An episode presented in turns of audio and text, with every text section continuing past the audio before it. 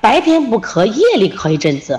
就今天我们接的小丫丫就是这样，白天来我们的调理一声都不咳，妈说早晚也不咳，就是睡觉了两三点咳。那个这是这样的孩子其实也不在少数啊。那我现在有一种咳嗽，在西医里叫鼻后滴漏症引起的咳嗽，这类的孩子他都是过敏性体质，有鼻炎，他白天不咳，夜里的话，因为他的鼻涕在我们的后咽部刺激会引起咳嗽。